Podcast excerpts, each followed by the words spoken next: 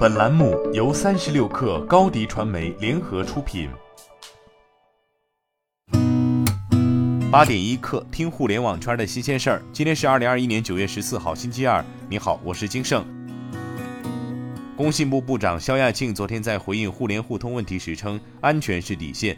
工信部信息通信管理局局长赵志国表示，工信部正在按照专项行动方案安排，指导互联网企业自查整改。赵志国称。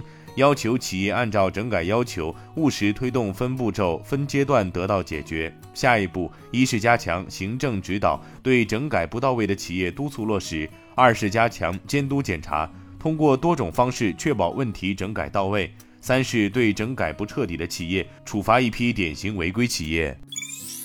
北京日报消息，国内正展开男性接种 HPV 疫苗科学研究，并筹备在男性中开展相关临床注册试验工作。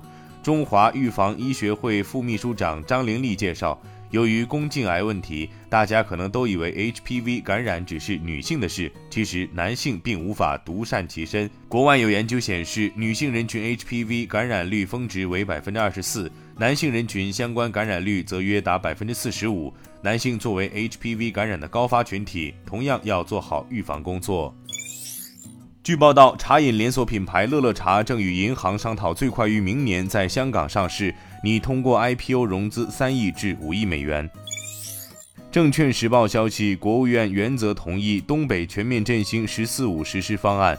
国家发改委要切实承担国务院振兴东北地区等老工业基地领导小组办公室职责，依托东北振兴省部联席落实推进工作机制，加强统筹谋划，牵头制定东北全面振兴年度工作要点，压件推进工作落实。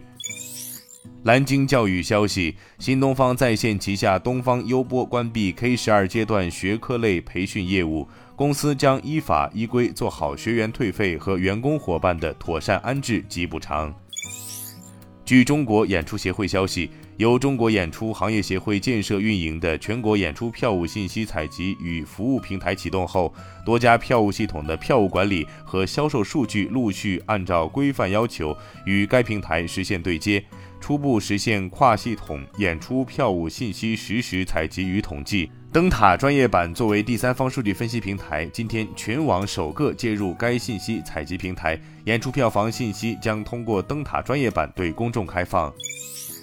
据知名记者 Mark Gurman 透露，在周三的加州流媒体活动之后，苹果将发布 iPhone 十三、Apple Watch Series 七和 AirPods 三。之后，苹果还计划举行另一场活动，重点是发布新款 Mac 和 iPad。Gurman 在他最新的 Power On 实时通讯中称，第二场活动将在未来几周内举行。今天咱们就先聊到这儿，我是金盛，八点一刻，咱们明天见。